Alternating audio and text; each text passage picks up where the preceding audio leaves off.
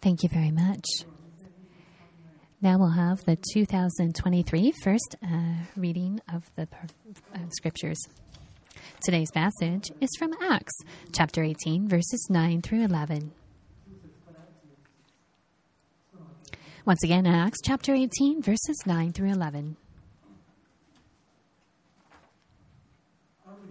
One night, the Lord spoke to Paul in a vision Do not be afraid. Keep on speaking. Do not be silent.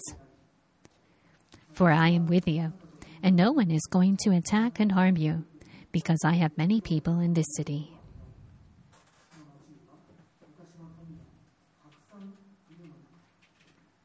So Paul stayed in Corinth for a year and a half, teaching them the Word of God.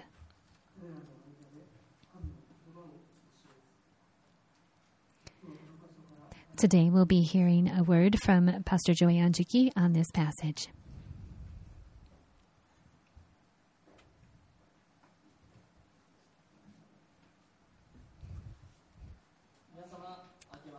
Happy New Year, everyone.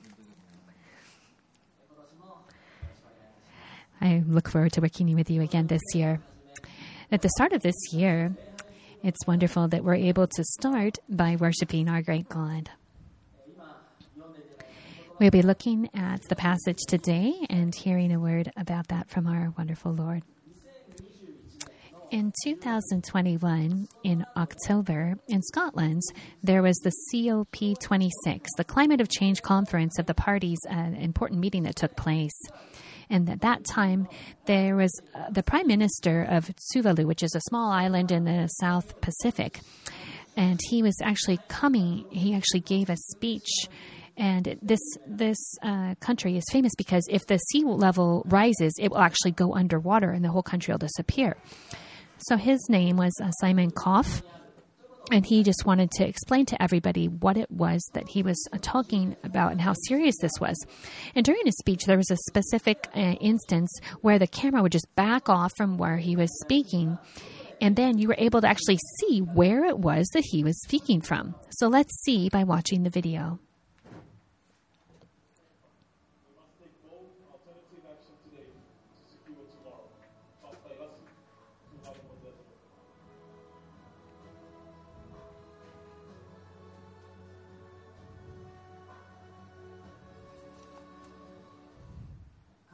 So you can see that he was actually going to tell this situation about his country by being in the water and explaining that it was truly going underwater and it was going to disappear.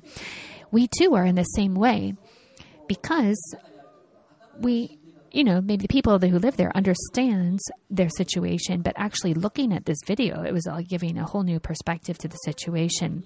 When I saw this video, I thought about something else. And that was how people who don't even know about Jesus Christ and their souls are in the same manner about to drown in the water. Many people in the present day seem to have great lives and have enjoy them as well. However, we know that their souls are filled with sin and that they are actually have the fate of of drowning as well in a sense. Each week, we come to church and worship our God. And why is it that we actually even have a church here in Japan in this specific area? Well, it was the desire of people who wanted to share the gospel with those who had never heard it before and to provide an, an opportunity and a place for people to come and know about the, the truth of salvation. It was the this, this desire that uh, missionaries came to develop this church. And this passage today will give us such encouragement. Today's sermon title is I Have Many People, and there are three main points we'll look at today. The first point is Paul's exhaustion. At this time, Paul had actually just left Athens and was traveling had traveled west uh, 70 kilometers to Corinth. However, at this time, Paul was extremely tired, and he himself was kind of written in uh, in Corinth because he says, "I came to you in weakness and fear, without much trembling." And here you can see how that, of course, his life was changed by meeting the resurrected Christ, and he wanted to give his life to Christ. And he, he really was passionate about what he was doing. So, why is it that he was actually afraid, though? Well, one reason is that prior to his time in Corinth, in Athens, he was not able to make the progress he had anticipated there with his mission work. Or Athens was a place where there was a lot of idol worship, and it was a difficult place for him to proclaim it, proclaim the gospel. So he was not able to have as great as results as he had expected, and thus was very tired. Also, at that time, Paul was wanting to tell uh, the, the, the there were people who didn't want to hear this message, and they were the Jews, and they were out to kill uh, Paul in light of this. Because of this, he was afraid and had, was very anxious about many different things. When you're thinking about our our present day, we can see that we, in a way, are in a similar situation. After COVID 19 has started, we have been living in a very difficult and a different, different situation than before. For example, do you remember exactly what the church was like before COVID 19? After our services, we would enjoy having meals together and people could just hang out at the church for hours on end and many people could be come at the same time and shake hands or hug each other and pray together as well that was what life was like before the virus hit and on sunday and there was actually the problem we had of the people wanting to use the rooms for meetings and stuff that there weren't enough rooms for everybody and the junior high school and high school students wouldn't even leave the church when it was time to go. And so there was actually a time when I even played music to like get them to leave the church. However, since COVID 19 has spread, the circumstances have greatly changed. People are so concerned about getting infected that they are, have to spend uh, time away from each other and have all these different um, countermeasures in place. There's different events that have been able to take place, and we, people have been to gather. People have actually been stopped by their family members telling them not to come to church because they didn't want them to get infected. There's a lot of people who are not believers, and and this uh, having everything shut down has actually prevented them from having the opportunity to come here. In addition to this, last year there was the Unification Church issue that came up as well. And I, I, do really believe that it's good that it came to light and became public because the people who are suffering because of this church are now able to receive help and assistance. However, there are many people who don't understand the difference between what a cult is, such as this false church, and the real church. So that's also become an issue. Many Japanese people don't know much about religion, and so they just think it's all one and the same thing. And they're like, oh, it's dangerous and don't get involved with it. Unfortunately, that's the opinion about religion for many people here in Japan. That makes it difficult sometimes to invite people to come to church or church events. So in Japan, what it, it just really seems that things have been really locked up uh, for the past couple years, and many people have uh, experienced the impact of this. Paul, too, in the passage today, is in a similar situation, and that even people are after his life, so he too feels very locked up and very tired out. For Paul, though, God was trying to encourage him in various ways. He used Aquila and Priscilla and allowed them to meet him, and also allowed other people to visit Paul as well to encourage him.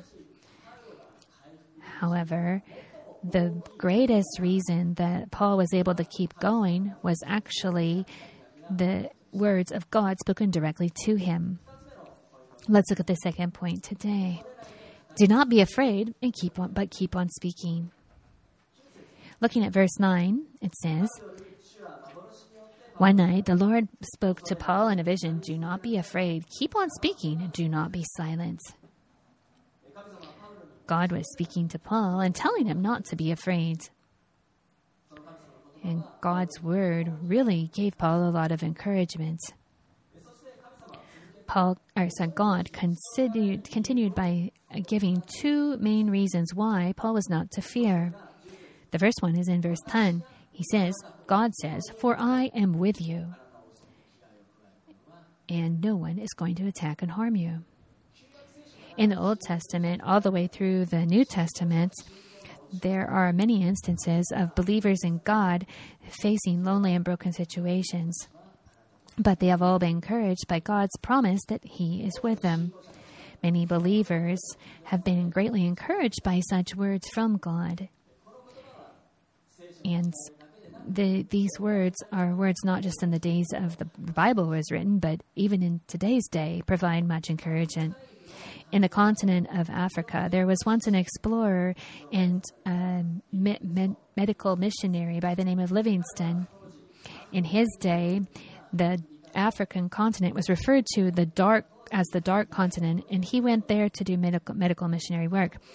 He was very much in opposition to the slavery system and wanted to uh, have that uh, totally dismantled. Once later on, when he was speaking at the University of Glasgow, he spoke about his work and how he faced many kinds of trials and persecution in Africa. At the end, he told the students that he working a long time in Africa was only possible by one specific word from God.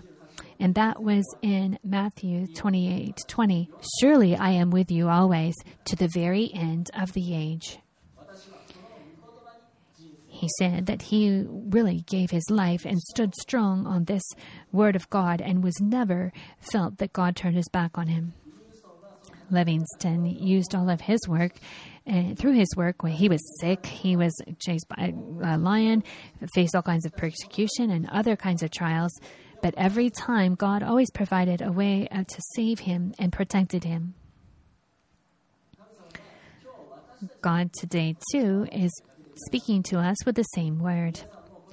We, too, in Japan, are we in Japan are a very small minority, those of us who are Christians.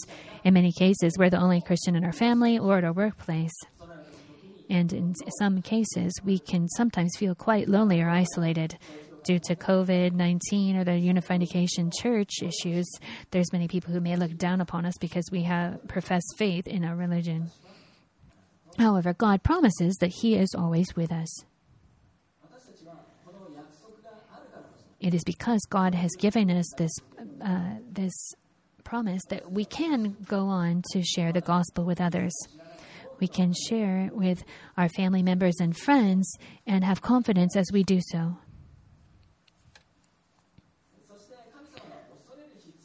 God also tells Paul not to be afraid for the second reason that mentioned in the second half of verse 10 because I have many people in this city. In other words, God is telling God is telling Paul the following that in this city there are there are going to be a lot of results from Paul's work in Corinth that there are many souls that God does want to save there. God is also speaking to us in the same way today. He's telling us not to be afraid, but to keep on speaking, that there are many people He does want saved here in this city.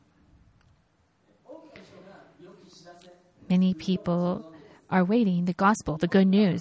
And in Japan, there are many people who have actually not even heard the information about Jesus' death on the cross and resurrection. Many people are awaiting this great news. And there was something that really gave me a strong conviction about this. Last year, at the end of the year, we were finally able to hold Joyful Christmas after a period of three years not able to do so due to COVID 19 we were facing the eighth wave of COVID at the time, and I was concerned whether there would actually be people to show up at the event. However, on the day of the event, there was over 800 people who attended the Joyful Christmas event. And I there was a lot of people who greeted saying it was great to see you again and thank you so much and many of these people were not even Christians. The first half and the second half of the event uh, finished, and throughout all of it, we were able to clearly proclaim the Jesus existence. And during the concert, I really felt that like heaven was open up to us at that point.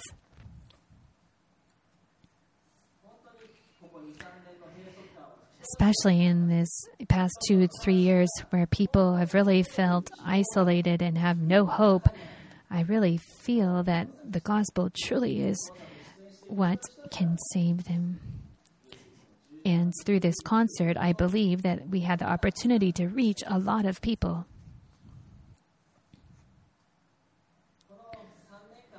In this past three years, it's been quite a long time. I have really admired you for your great faith.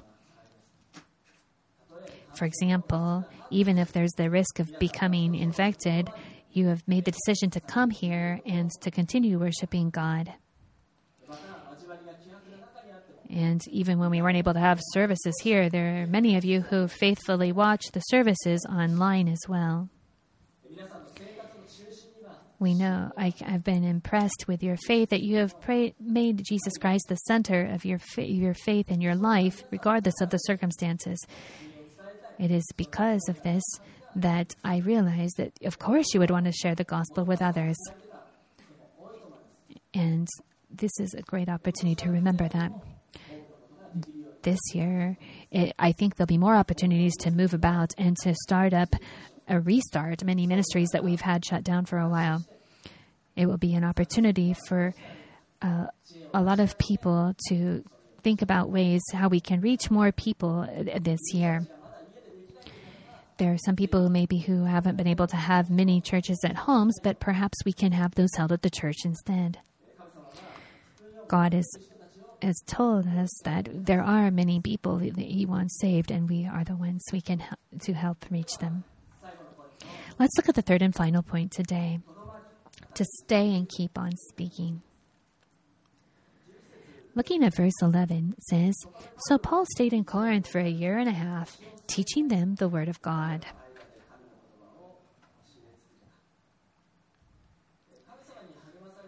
God was encouraging Paul and telling him to continue to share the gospel in that area. And so Paul did, and he would be able to see much fruit from his work. When looking back on our lives, we can see how there has been fruit borne by those who have come to Japan as missionaries to do work. For example, in 1964, do you know what happened? most people would refer to that as the Tokyo Olympics, the year of the Tokyo Olympics, and that is correct. However, in 1964, it was a special year for all of us. That is because that was the year that uh, the year that eh, the Minimachi Christ Church was established. It was established by missionaries from Sweden. They came to Japan, a country they'd never been to, and they gave their lives to sharing the gospel. And this is something that couldn't have done without a special calling from God. The spirit of these missionaries and their vision is something that has really enabled this church to progress. I would like to uh, tell you one example of this. In 1866, there was a missionary meeting in Edinburgh. And one of the missionaries there was actually the one who was sent to India from Scotland for a period of 25 years. His name was Alexander Duff. At this time, actually, after 25 years, he had health issues and had to come back to Scotland. At this missionary meeting, he was able to give him a message there. And during his message, he actually became unconscious. He was feeling so bad.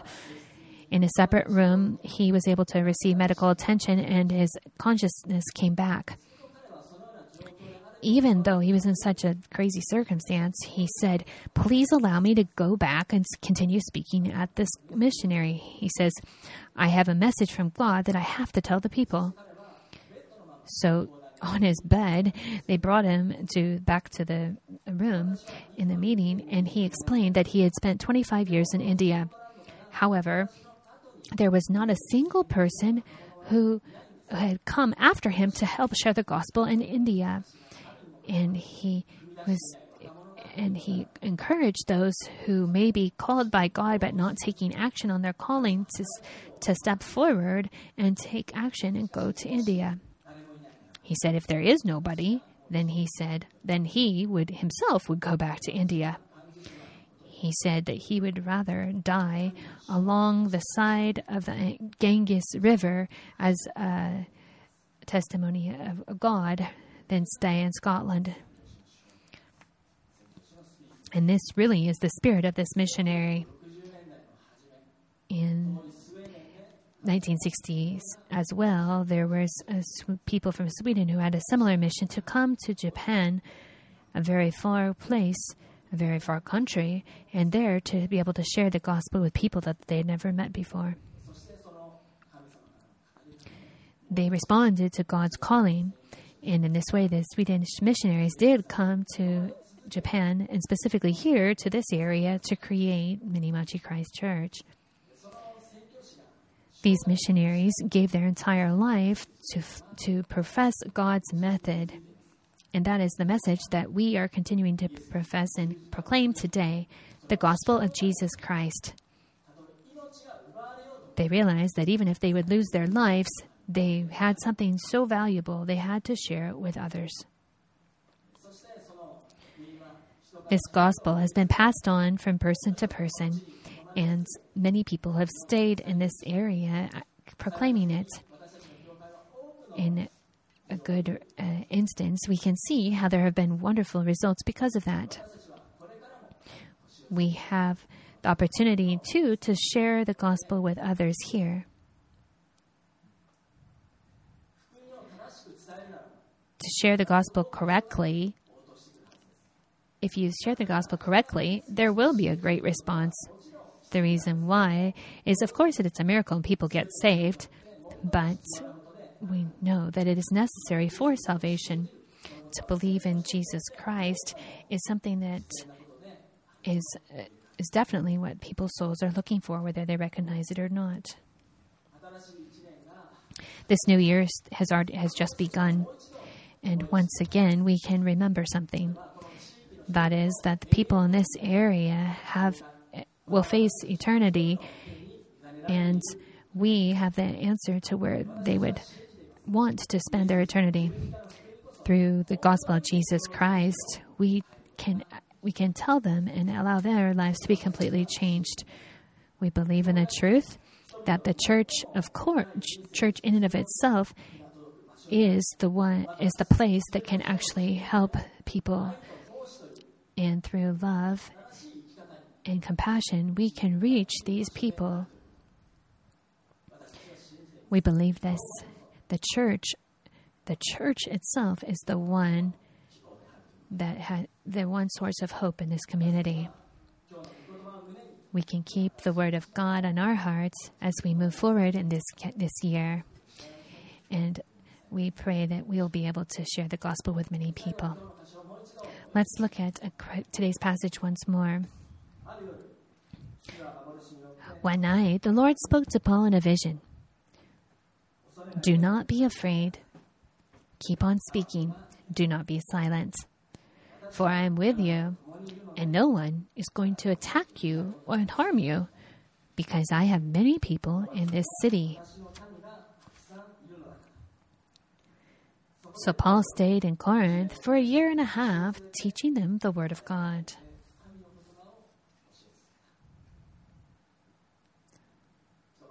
Please allow me to pray.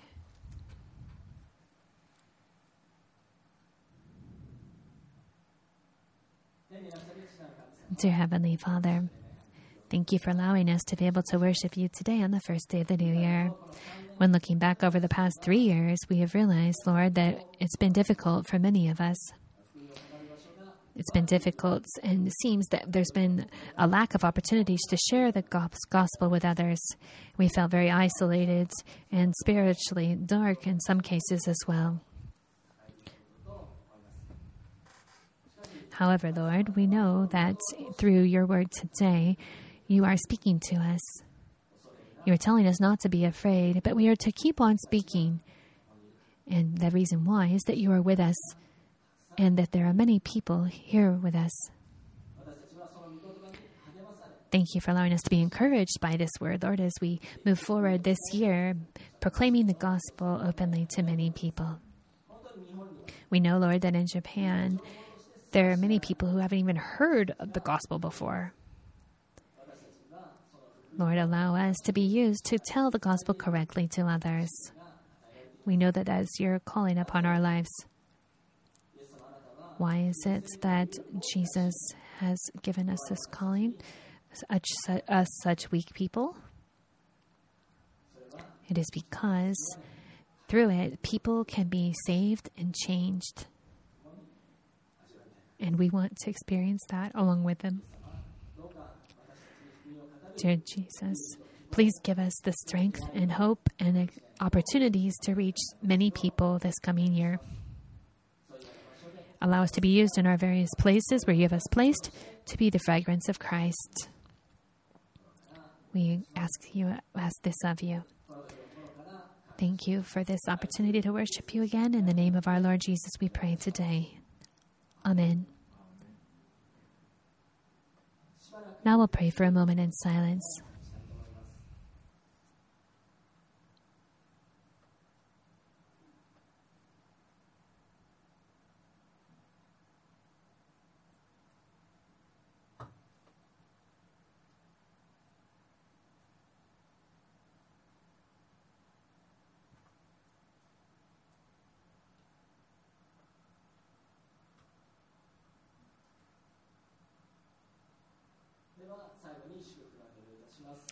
Let me to pray once again. May the grace of Jesus Christ, the love of our Heavenly Father, and the fellowship of the Holy Spirit be with you all now and forevermore. Amen.